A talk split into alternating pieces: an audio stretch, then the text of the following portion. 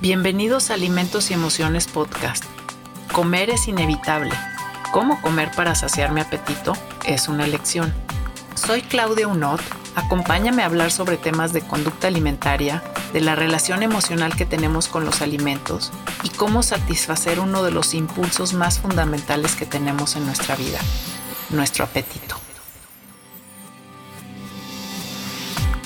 Hola, ¿cómo están? Aquí otra vez con ustedes, feliz de estar aquí con ustedes. Eh, les presento a Helen Almanza, quien el día de hoy nos va a hablar sobre, eh, nos va a hablar sobre, eh, bueno, le iba a poner mindful eating, pero no, ¿verdad? Es como... un poquito más amplio lo, lo vamos como a tratar de abordar, ¿no? Un poquito más amplio la atención plena en la salud.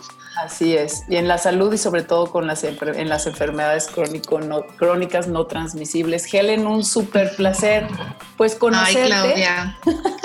sí, ahora sí que conocernos. ya, más de, ya, más de, de cerca. Y también, este, pues, tenerte aquí porque creo que tienes un tema súper interesante que nos, que nos vas a poder platicar. Pero antes que, antes de entrarle, quiero como presentarte un poco, este, para, para que te conozca nuestro público y que, bueno, Helen es licenciada en Nutrición y Ciencias de los Alimentos por la UIA en León y, y también es especialista en nutrición clínica por la MAE. Es estratega en desarrollo humano por el Instituto Milton Erickson de León y especialista en educación mindfulness para familias educadoras y educadores, perdón, por la EDT y UEMC. También es maestra de yoga para niños. Yo hice eso una vez también en mi vida, pero no se me da mucho a mí la onda de la... es todo un reto. Ay, sí, sí, sí, no, yo dije, pues tomé el curso, pero ya hasta ahí me quedé. Por Anandi Yoga y Bienestar y por Yoguitos Latinoamérica y facilitadora de círculos de mujeres, también por la EDT UMC Hace coaching nutricional y dieta flexible por la STPS y avalado por la SOCINUM. Hace miembro activo del Colegio de Nutriólogos de León y creadora de Lo que nos nutre, talleres de atención plena con el modelo Sencor. Sencore. A ver, platícanos, Helen, ahora sí. Todo eso en español. Este, ¿cómo, entraste a esto? ¿Qué haces? ¿Qué, qué, tanto haces? Porque suena que haces muchísimas cosas. Platícanos. Y, fíjate que y todas van ligadas, que eso es como lo más bonito. Han sido como diferentes etapas de, de mi formación en diferentes momentos. He estado como metiéndome a estas cosas que siempre me han llamado muchísimo la atención. Y afortunadamente llega este punto en el que empiezo a encontrar como que todas tienen un, mismo hilo conductor, ¿no? Entonces, ha sido súper bonito eh, ir encontrando nuevas herramientas para acompañar a los pacientes, pero que nunca han estado como desvinculadas de, mi propio proceso como, como de vida, ¿no? Entonces, es como ese camino que parece en paralelo, donde yo voy descubriendo cosas a nivel como personal y van siempre abonándole también a mi trabajo. Entonces. Así es, así siempre debe de ser. Yo, digo que así e, es la onda, o sea, ¿no? Encuentras a través de tu propio proceso personal como lo que con lo que puedes ayudar a tus pacientes. Así es, bueno, han sido ya muchos años, ya tengo 20 años de egresada y bueno, he pasado por todas, todas, todas como nutrióloga. Siempre como muy claramente tenía esta intención de dedicarme a la nutrición clínica.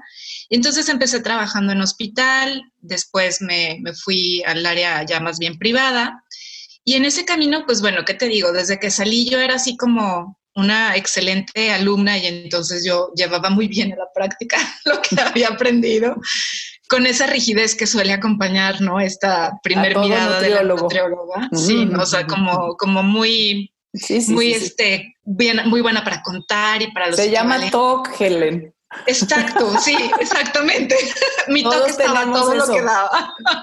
todos tenemos eso para poder ser nutriólogos. Sí, totalmente. Pero fíjate que eso fue como, como un poco descubrirlo en el camino, ¿no? Yo también creo, Claudia, que sí, tiene que ver con un, con un rollo ahí como muy, muy obsesivo, muy perfeccionista, que obviamente da muy buenos resultados para algunas cosas, ¿no? Nos hace ser muy buenas en unas cosas, pero también de pronto esta misma eh, yo, yo creo que es como rigidez, ¿no? Como que nos lleva a cierto grado de rigidez mental. Y creo que eso en algún punto empezó a darme ahí como señales de alarma a nivel personal, en mi propia salud, pero también obviamente pues en mi trabajo, porque también he ido encontrando que pues que no están como desvinculados, ¿no? Como que finalmente todo forma parte de la persona y entonces pues en todas sus áreas de, de desarrollo se ve, se nota cuando algo no está muy equilibrado. Entonces, pues en la práctica, en la práctica empecé a tener pues así como mis, mis actores de decir, bueno, no funciona, esto que estoy trabajando se queda muy corto, no termina de dar el brinco, ¿no? O sea, como que seguir instrucciones y como, ¿por qué mis instrucciones y no las de cada paciente? Empecé a cuestionarme muchas cosas, creo que desde muy, muy pronto. Y eso fue lo que me fue llevando a buscar como otras maneras de acompañar. Para mí era como muy sintomático sentarme a pedir, por ejemplo, un recordatorio de 24 horas y que el paciente me dijera, ayer, eh, no, pues no cené. ¿Y por qué no cenó? No, pues me peleé con mi esposo, estaba súper enojada, me subí enojada, me encerré y ya no cené. Y yo, ok, ¿y qué desayunó hoy en la mañana? No, no, pues yo seguía muy enojada y la verdad me dolía la panza del enojo y pues ya no comí.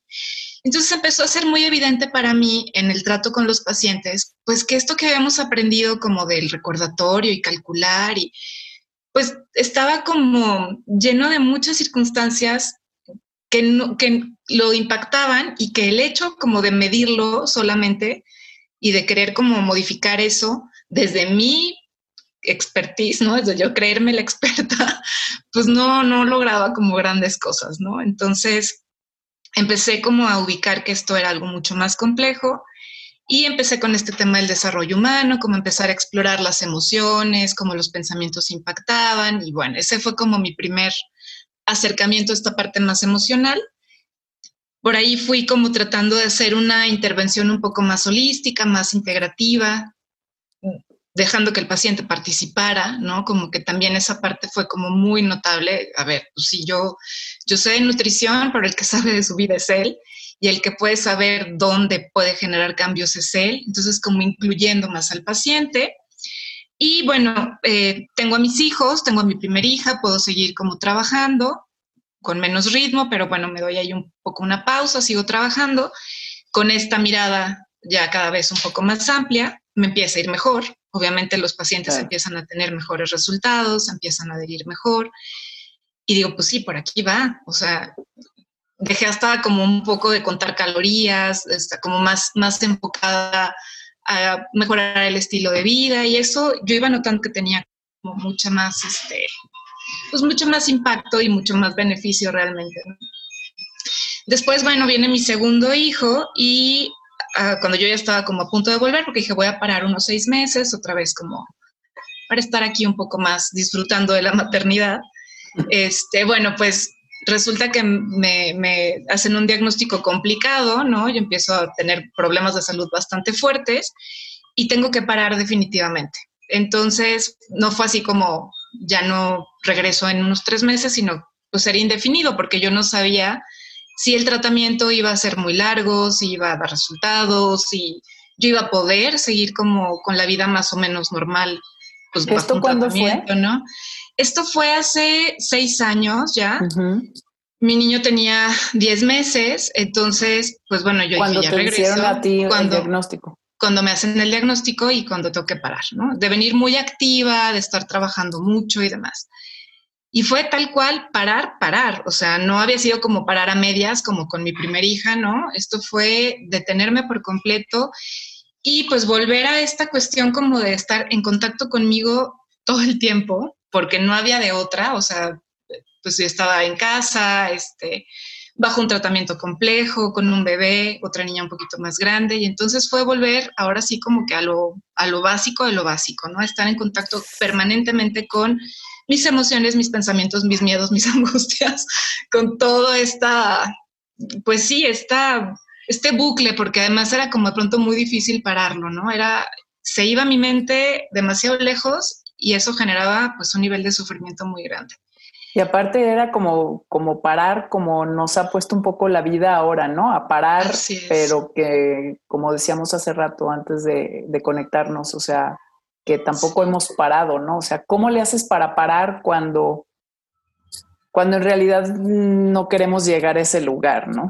Queremos siempre estar en un espacio en donde correle porque así no tengo que pensar, no tengo que sentir o no tengo que hacer contacto conmigo misma, ¿no? Totalmente, desde esta cuestión de la evasión y también como en el en un mundo tan productivo, donde está tan bien vista el ser muy productivo, ¿no? Este, como parar y de pronto ya no tener ese, pues no sé, como hasta, hasta ser bien visto ese reconocimiento, ¿no? Externo, como decir, ay, estoy trabajando y estoy haciendo y, estoy estudiando y, pues, y, la meritocracia, ¿no? Totalmente. Y además, bueno, como profesional de la salud, también de pronto había como mucho este discurso de, bueno, que hice mal, ¿no? Porque, oye, me cuido, hago todo, como, ¿por qué? O sea, no, no es posible. Entonces, como con muchos cuestionamientos de la vida muy, pues muy profundos, muy como desde el no entender nada hasta el soltar completamente el cuerpo y decir, pues bueno, es lo que hay y pues no hay de otra. O sea, me puedo seguir peleando con esta realidad eternamente y de todos modos esto, porque yo me peleé con él, no va a cambiar, ¿no? Entonces, no sé, surgieron muchas cosas, como, como siempre en medio de las crisis, ¿no? Uno se da cuenta de pronto de sus fortalezas, de las cuales, ah, bueno, yo al menos no era como muy consciente. Y bueno, pues pasa todo el proceso afortunadamente con una resolución mucho mejor de la que yo me esperaba, ¿no? Con, ¿Cuánto tiempo? ¿Cuánto me eché nueve meses, ah. hasta digo, nueve meses, me eché otro parto. Yo venía recién, recién parida, ¿no? En plena lactancia, además, cuando, bueno, cirugías, tratamiento, demás. Este, bueno, otros nueve meses, estar ahí en, dedicada completamente al tratamiento. Y bueno, se resuelve y yo me acuerdo mucho que fue un punto en el que dije, ¿y ahora qué voy a hacer? Me dijeron, ya, esto se acabó, esto ya, a lo que sigue. Y yo dije, ¿y ahora qué voy a hacer? Porque obviamente había sido un cambio tan drástico, ¿no? De ser muy trabajadora todo el tiempo haciendo cosas con mucho movimiento y de pronto a parar y entregarme al tratamiento, literalmente. Em, se acaba y entonces dije, bueno, ¿y ahora qué sigue? Y entonces un poco también era, ¿y ahora quién me va a cuidar? ¿No? O sea, como en esta idea de que yo había entregado como toda mi, pues cuídenme, háganme, díganme qué, yo lo hago, pero pues ustedes, ¿no? Entonces también fue este como voltear la responsabilidad de decir, pues no, o sea, de ahora en adelante me acuerdo mucho que me dijeron, no, pues es que ahora tú vas a cuidar de ti y de una manera mucho menos agresiva, mucho más amorosa, ¿no? Con otros recursos y, y, es pues que eso se dice tan fácil, ¿no? También. Claro. O sea, porque todo este tema del, de, mindfulness, de atención plena y todo, o sea, me encanta, pero no es tan sencillo como todo el mundo dice que es. No, no, no, no. Ese es realmente. Yo creo que se requiere mucho coraje y que se requiere mucha valentía. sí, mucho valor. Sí, porque pues, o sea, no entras al jardín de las flores, ¿no? O sea, de pronto también te las encuentras, pero, pero es cierto que cuando empiezas a observarte y a conocerte y entrar como al territorio de la mente y los pensamientos y a observarlos, pues de pronto también te encuentras con cosas que no gustan y que son complicadas de descifrar y de acomodar, ¿no? Entonces, sí se requiere, creo, mucho coraje para poderlo hacer. No tengo la menor duda. Sí, dime, dime. Te puedo hacer una pregunta, eh, o sea, también es muy personal y obviamente no. Este, sí, claro. Tú lo, o sea, buscaste, por ejemplo, ayuda externa, terapia o algo así, sí o no. Y también sí, se vale. Sí, no, sí, sí. no, totalmente sí. De hecho, en cuanto recibí el diagnóstico, así lo primero que hice fue hablarle al psicólogo con el que toda la vida había estado yo en contacto, ¿no? Había sido mi maestro, fue también mi terapeuta un tiempo. Tenía un rato que no iba con él pero fue así como recibí el sobre y fue así como... Tú estás como en consejería, o sea, me, suena a mí pues en, consejería eh, está la, la teoría de creencias en salud, ¿no? Y es como que en el momento en el que te dan la, o sea, la mala noticia de que tienes una enfermedad crónica o aguda o de la que sea, o sea, en ese momento decides que tienes que cambiar toda tu vida, ¿no? Porque percibes que hay algo que, o sea, identificas que hay algo que, si me entiendes, te pone en una situación de... Te, te voltea la vida de cabeza, ¿no? Totalmente, porque dices, bueno, y ahora, o sea, entre lo inesperado, el miedo, lo incierto, como se desatan como todas esas cosas que están ahí siempre, porque finalmente la incertidumbre es algo con lo que convivimos todos los días, pero, es algo de lo que, no, tenemos gusta. No, entonces es así que como no nos gusta. Así sí, es. sí, sí. Y, finalmente eso es lo que estamos viviendo, por ejemplo, ahorita, ¿no? La incertidumbre, o sea, de que no sabemos en realidad qué va a pasar mañana. Y así debiéramos de vivir, ¿no? Porque pues en realidad tampoco sabemos qué va a pasar mañana. Claro, para mí, fíjate, yo además le tenía muchísimo miedo a la muerte. O sea, yo la verdad es que era un tema que me generaba mucho conflicto. De hecho, ese había sido el motivo por el que en varias ocasiones yo había acudido, a terapia, porque yo detectaba que tenía como una historia en la que desde muy chiquita yo había crecido con ese miedo y entonces seguía generándome mucho sufrimiento. Y cuando, bueno, me pongo en un contacto tan cercano como ante la posibilidad, ¿no? De decir, bueno, pues si esto sí existe y en algún punto va a pasar, no, no esperaba que fuera ahora, la verdad, como que yo creí que se acababa, ¿no? Y, bueno, esa conciencia creo que fue la que me hizo decir, bueno, pues a disfrutar el momento, ¿no? O sea, creo que fue ahí como un poco el contacto de, volver al presente, de bajarle un poquito el ruido a la ansiedad del futuro y de qué iba a pasar y decir, bueno, pero, pero ahorita estoy aquí, o sea, y en esta angustia se me está yendo la oportunidad como de, pues de gozar este momento, en medio de cómo, es, de cómo estén las cosas, ¿no? Porque, bueno, digo, no siempre eran terribles, pero había días difíciles. Entonces era como decir, bueno, pero en este momento no está tan difícil, o sea, en este momento estoy bien, me siento bien, tengo a mis hijos, estoy rodeada de la gente que amo, pues habrá que disfrutar este rato y bajarle un poco al, ruido de la mente que me dice que, me angustie, que me agobie, que, y que finalmente me resta, ¿no? Pero ese, es un, pero ese es un ruido, ¿no crees que también el otro es, o sea, yo, yo pienso mucho y también, o sea, con mis pacientes es como ver esta parte donde puedes, bueno, estoy, ahí, o sea, también tengo días malos y se vale. Y, se vale, por supuesto. Y fue mucho darme ese permiso, Claudia, porque yo no me lo daba antes. O sea, para mí todo era todo está bien, todo está perfecto, todo es bonito, ¿no? Aunque no estuviera, porque me, me costaba mucho contactar con esa parte. Y quizá el aprendizaje más grande que yo le debo a, a mindfulness es finalmente el poder convivir también con esa parte, ¿no? Con la tristeza, con el dolor, con el miedo y encontrarle un sentido. De pronto es como, como también haber encontrado como, bueno, trae un mensaje para mí y algo, algo tiene que surgir de esto, ¿no? No es, no es nada más por venirme a dar lata. Y realmente el problema está cuando me resisto a, a no sentirlo, porque es ahí donde se prolonga, se hace tan grande y lo siento como que me abruma a tal nivel que, que siento que no puedo, ¿no? Entonces, como ese aprender a convivir con esas emociones difíciles, creo que fue de las primeras cosas que, bueno, yo no le había puesto el nombre de mindfulness porque en ese momento ni siquiera sabía que existía. o sea, decía, ¿de dónde sale? No lo sé, pero es un poco como, yo, yo lo veía como un poco disponerme, ¿no? Como decir, bueno, así está la realidad y no me queda más que o afrontarlo o pelearme con esto todo el tiempo me acuerdo mucho que hace esa distinción de o lo afronto o lo enfrento. Y cuando trato de enfrentarlo, me peleo, estoy luchando todo el tiempo, mi energía está puesta en querer quitar algo que no puedo quitar. Claro. Y se me va la vida en pues en poder poner la energía en, a lo mejor en ser más creativa, en disfrutar, en gozar un poco más, ¿no? Digo, no creo que tengamos que llegar a niveles como esos.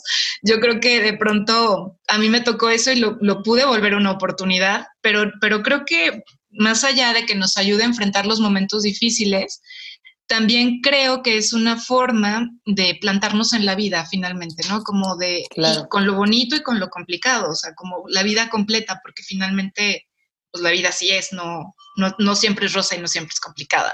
Pero Helen, vas a tener pacientes que van a venir contigo y que van a venir porque finalmente tienen, o sea, no van a venir contigo porque están súper bien, ¿sabes? Y dicen, ay, ay, qué padre, yo como perfecto, o sea, vengo a ver que, pues claro que no, ¿sí me entiendes? Vienen porque finalmente tienen, o sea, o los mandó a alguien o los derivó a alguien o ya se dieron cuenta que quizás este, subieron más de peso o les midieron la presión y ya les subió la presión o tienen, o sea, un mal manejo de su glucosa, o sea, entonces yo sí siento que muchas veces, o sea, sí necesitamos como esos shocks, ¿no? Como para cambiar nuestra vida.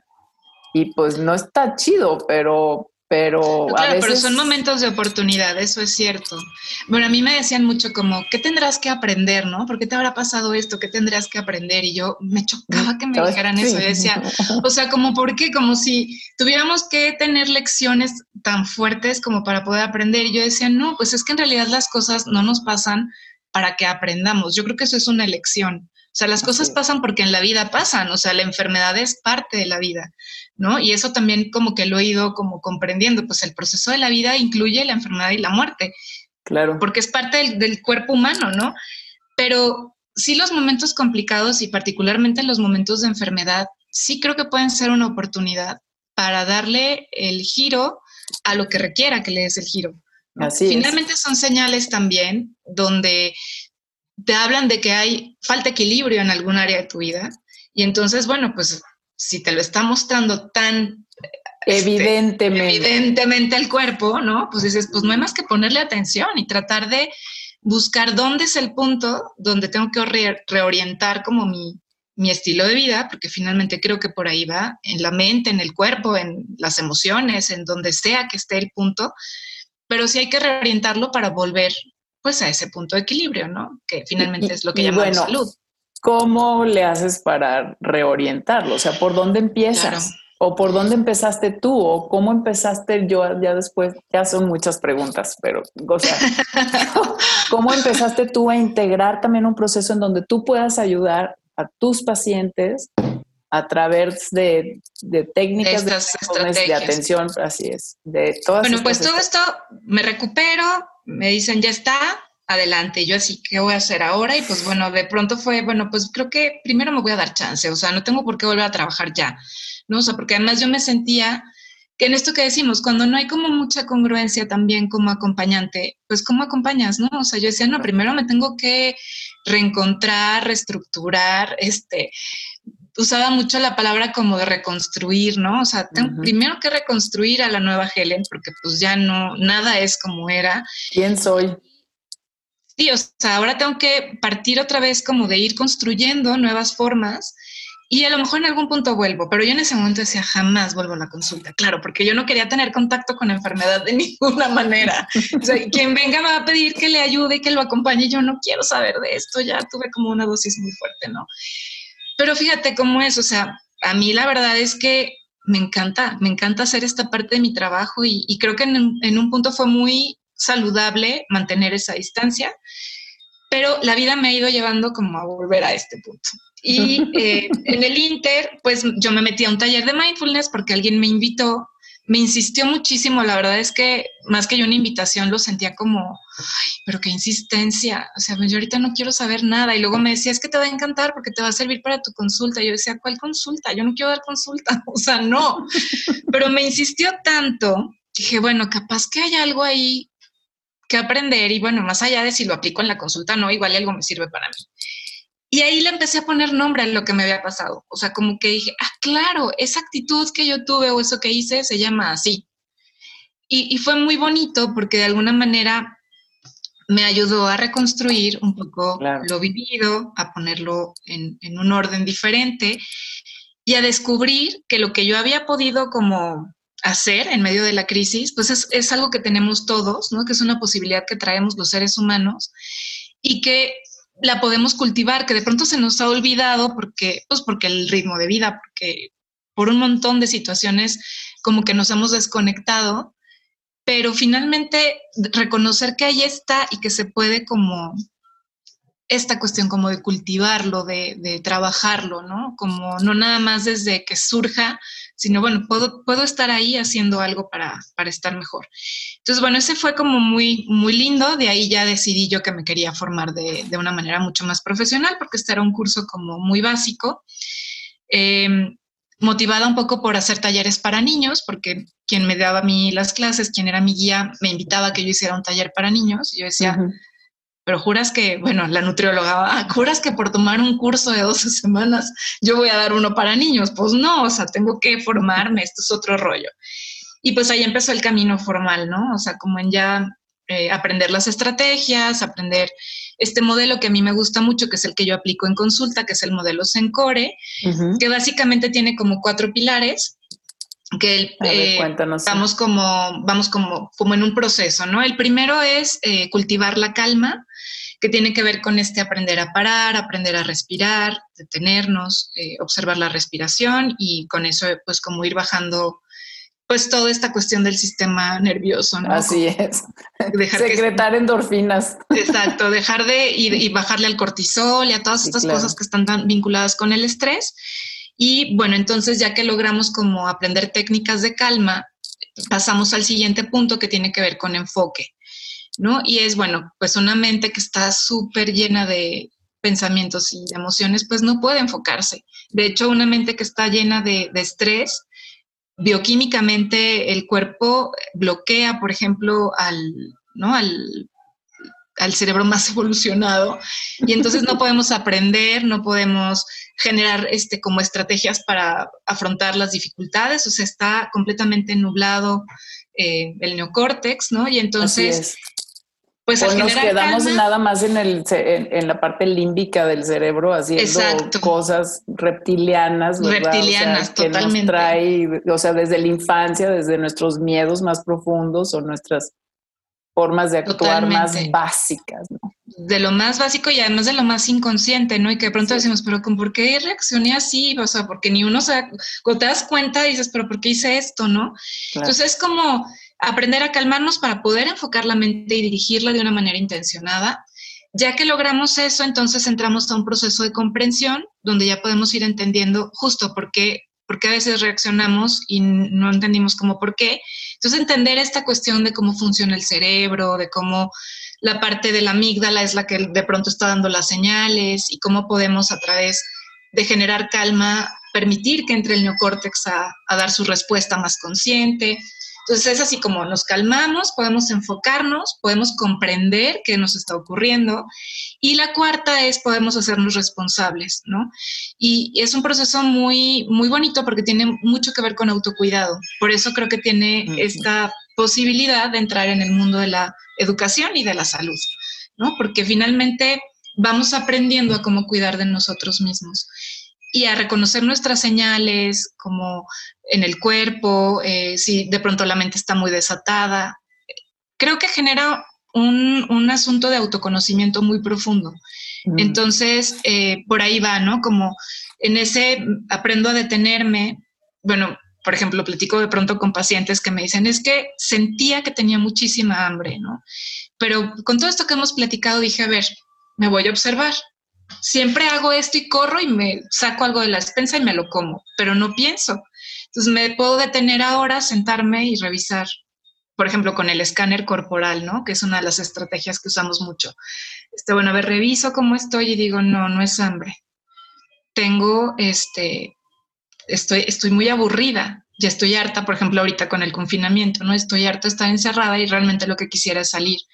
Entonces a lo mejor salgo, me doy una vuelta y regreso y realmente no era hambre. O a veces descubro que efectivamente tengo antojo o que efectivamente tengo hambre. Pero entonces este irnos como conociendo nos permite tomar mejores decisiones al momento de cuidarnos. Entonces es ahí donde yo le encuentro como, como cabida en el asunto del acompañamiento en, en la nutrición particularmente. Claro. Y en el asunto de las enfermedades crónicas no transmisibles, pues tiene mucho que ver incluso en, por ejemplo, en el automonitoreo, ¿no? En que el mm. paciente pueda adherirse mejor porque puede monitorearse mejor, porque genera más conciencia. Y toda la cuestión... Ese, perdón, ese automo, yo ya en pero En, asuntos de consejería. O sea, en ese automonitoreo, por ejemplo, eh, les pones específicamente la tarea de autoobservarse, pues. Sí, totalmente. Mira, manejamos varias estrategias, es que y depende mucho del paciente y de claro, en, qué momento está y demás, pero, pero hay como un hilo conductor que es común a todos y sí es como em, la observación, ¿no? El, detenimiento, la observación y poder ir como yo sí soy mucho de encargarles que escriban, porque bueno, a mí, me, a mí me encanta escribir, entonces... No, no, a mí también, a mí El que no tiene ganas de escribir no puede ser mi paciente. Sí, yo igual creo que los míos tampoco. es que si no, es mucho como de obsérvate, escríbelo, ¿no? O sea, que vaya quedando evidencia que tú, a la que tú puedas regresar y consultar en algún punto. Así es. Desde el diario de emociones, este, por ejemplo, los registros ya más cuantitativos, ¿no? De glucosas y presión arterial, pero irlo como vinculando con qué estaba pasando. estaba, y qué estaba sintiendo. qué estaba sintiendo, qué pasó en ese momento, ¿no? Este, en mi contexto, así es. Exacto, o sea, como irlo vinculando como con la vida un poco más en grande, no nada más el número, ¿no? Sino, bueno, ¿y qué había alrededor? Em, y bueno, también en el, en el asunto de ir... Em, pues como generando toda esta respuesta fisiológica, ¿no? Al momento de generar calma y de estrategias de respiración, como por ejemplo la respiración cuadrada o este, como que ya se sientan, respiran y entonces ellos mismos van sintiendo como la frecuencia respiratoria baja, la frecuencia cardíaca baja, la presión baja.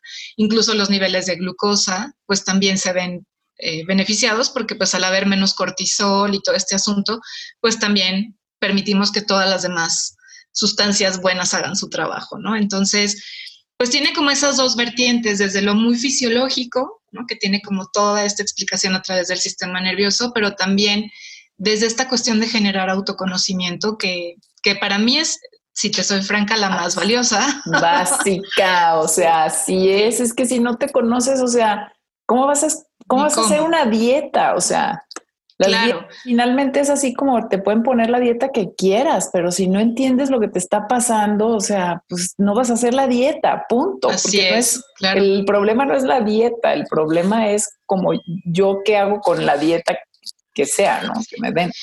Y eso que decías, ¿no? Como de, empezar a encontrar también cómo me relaciono con, con, lo interno, ¿no? Y también cómo me relaciono con las, con las cosas externas. Entonces, es un proceso que pues es como muy, muy amplio porque también empiezas a ver que esto tiene eh, impacto, por ejemplo, en tu mundo de relaciones, en cómo, estás con tus hijos, en cómo estás con tu pareja, en cómo estás en el trabajo, en cómo estás tú contigo. Entonces, el, el, asunto como de la salud se va volviendo realmente como debería ser contemplado, ¿no? Como algo que integra, como algo que, que trata de pues sí, de integrar a toda la persona en, todo su mundo, no solamente en como en la cuestión celular o en la cuestión este, más básica. Fisiológica o, bioquímica, que, no le resta la importancia tampoco a lo fisiológico y a lo no, no, no. pero no es lo único.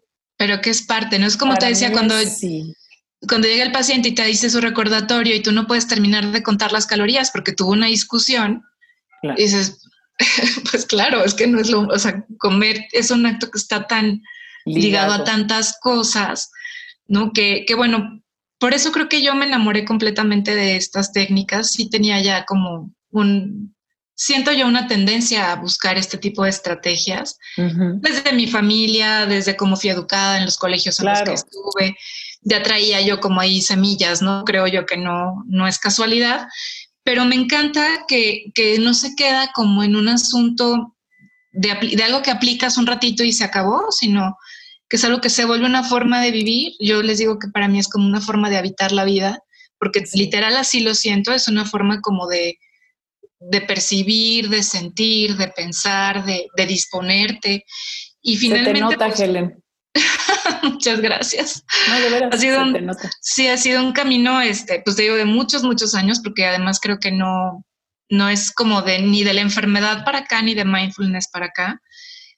Por supuesto, tiene su relevancia gigantesca, pero sí siento que ya había como algo que me hacía como tierra fértil, digamos, para, para esto, ¿no? O sea, como... Mira, ¿sabes qué, Helen? Eso me, me suena súper interesante y también me gustaría como añadir una cosa, o sea, eh, nada más también para los que nos escuchan que piensan, ay, no, bueno, pues tal vez para Helen fue muy sencillo porque, como dices, ¿no? Tú te criaste en eso, o sea, ya había esas semillas en tu familia, o sea, yo les puedo decir que desde mi perspectiva, este, cuando yo entré a hacer yoga, que fue hace muchos, muchos, muchos, muchos años.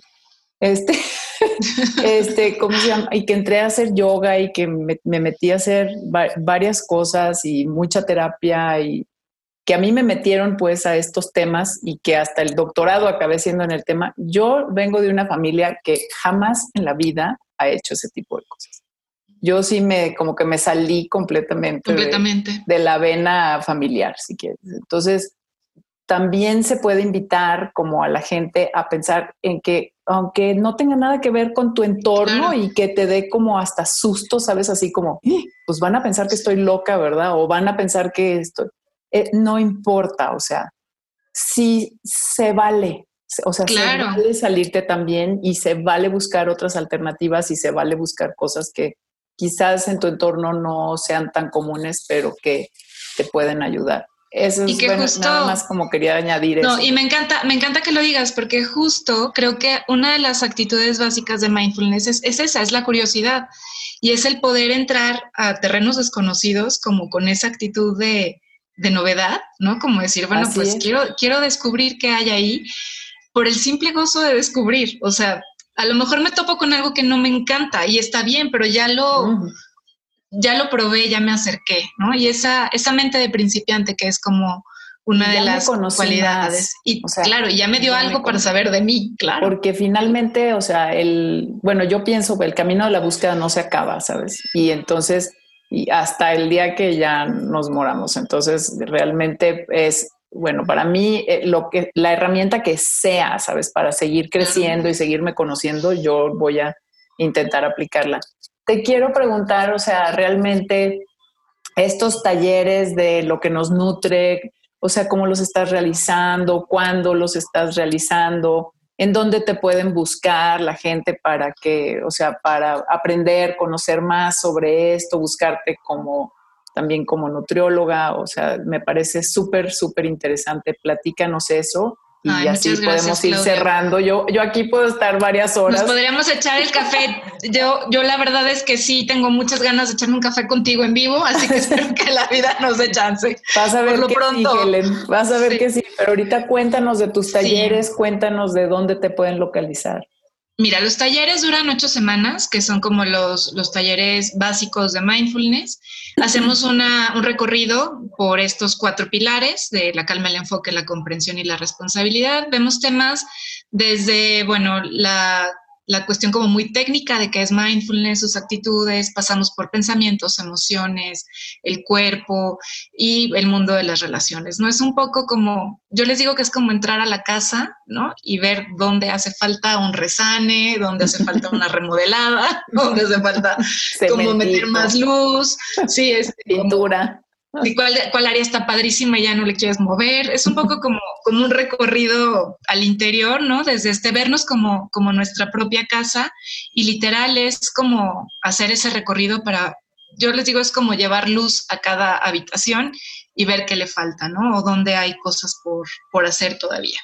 Entonces, bueno, es un poco esa la dinámica de los talleres. Hay talleres, por ahora fue todo un reto migrar los talleres a la onda virtual, porque, bueno, siempre los había manejado de manera presencial, pero pues ahora con esta nueva normalidad eh, surgió también la posibilidad de, hacerlos así y está pues muy padre porque también eso me ha permitido llegar como a personas que, están lejos físicamente y que de alguna manera pues también nos permite como estar en contacto, ¿no?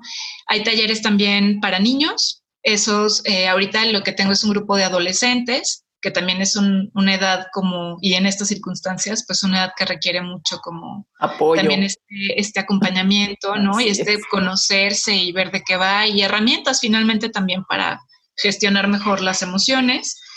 Y em, bueno, pues me pueden encontrar tanto en Instagram como en Facebook como lo que nos nutre, tal cual. Ese es como el, nombre de, del proyecto y de todo. Aquí voy a poner, aquí van a estar ahorita los datos también para que cualquier cosa, pues ahí me pueden encontrar. También por ahí, pues todo lo que tiene que ver con la consulta, que también, pues ahorita se ha también unido a esta nueva modalidad online, no, no nada más presencial. Este, bueno, pues también por ahí pueden encontrar toda la información Híjole, Helen, no sabes el gusto que me da hablar contigo. Siento así, un alma gemela. Qué bonito. Ay, sí, Claudia, la verdad es que a mí también y agradecerte la invitación porque de verdad te lo digo en serio, eres de las personas que en esta cuarentena así lo siento como con una afinidad muy grande y me, me encanta la oportunidad de poder platicar contigo y de, además de encontrar como esos puntos de en común, ¿no? Esos puntos de sintonía que, que es como muy rico también cuando uno los encuentra. Ay, no, hombre, o sea, de veras un, un súper placer. Esto ha sido, o, sea, les, les, quiero decir que lo que me acaba de contar Helen y lo que acaba de contar de su vida, yo también lo acabo de escuchar por primera vez. Así es que me, me, me conmueve mucho también tu proceso. Me encanta ver, o sea, que, o sea, como personas, como mujeres, realmente nos atrevamos también como a poner sobre la mesa este, situaciones personales complicadas que nos hacen crecer más y, y, y que nos finalmente nos mueven de nuestra zona de confort para poder aprender a ayudar a otros más, ¿no? Y esto es lo que veo aquí. Me encanta. Gracias, Helen, por haber este, aceptado esta invitación. Me quedo con un súper sabor de boca y espero que también para todos esto, esto haya sido como de, de beneficio. No sé si quieras cerrar con algún último comentario pues la invitación a que practiquen, como dices, a que nos aventemos el clavado, la verdad es que no necesitas tener ningún tipo de formación previa, solamente el deseo de, conocerte más, de aprender nuevas estrategias. Y me encanta, ¿no? Que dicen que, bueno, dos cosas, que meditar es un acto radical de amor, esa siempre me ha encantado desde la primera vez que la escuché, así lo creo. Creo que el contacto con el silencio y con uno mismo es un acto de amor, de, de mucha valentía. Y la otra es que pues a meditar se aprende meditando. Entonces, aunque leamos un montón y veamos mil videos, la cosa es sentarse y hacerlo, ¿no? Y, disponerse. Entonces, pues la invitación a, ponerlo en práctica, porque finalmente es la única manera en que podemos ver sus bondades y experimentarlas. Así es. Así es. Y bueno, también decirles que Helen acaba de escribir un artículo en la edición número 5 de la revista Conexión Nutrición, que también pueden localizar así en la página de Conexión Nutrición. Le, echamos la mano ahí también a nuestras queridas nutrinetas, este Sabi, para que promover también eso y decirles que si quieren saber más, pues también ahí pueden leer tu artículo que me gustó mucho. Y de veras, este Helen, muchísimas gracias por haber aceptado estar aquí. Y bueno, les recuerdo a todos que pues nos seguimos nutriendo y pues nos vemos hasta la próxima vez. Así es que hasta, pronto. Adiós. Un fuerte abrazo, Claudia. Un gustazo, Helen. Y hasta luego. Nos vemos en un próximo episodio de Alimentos y Emociones Podcast. Y recuerda, nos seguimos nutriendo.